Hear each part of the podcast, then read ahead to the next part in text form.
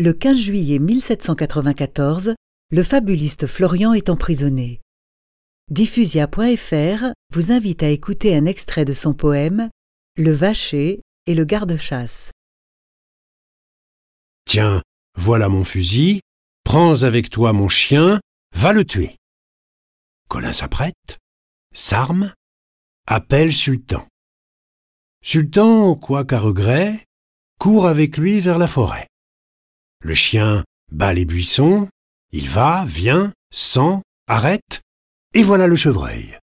Colin, impatient, tire aussitôt, manque la bête et blesse le pauvre sultan.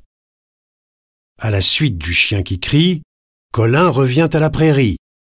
Il trouve le garde ronflant. De vaches, point. Elles étaient volées. Le malheureux Colin, s'arrachant les cheveux, parcourt en gémissant les monts et les vallées. Il ne voit rien. Le soir, sans vaches, tout honteux, Colin retourne chez son père et lui conte en tremblant l'affaire.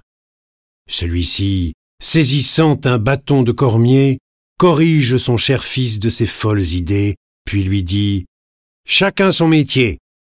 Les vaches seront bien gardées.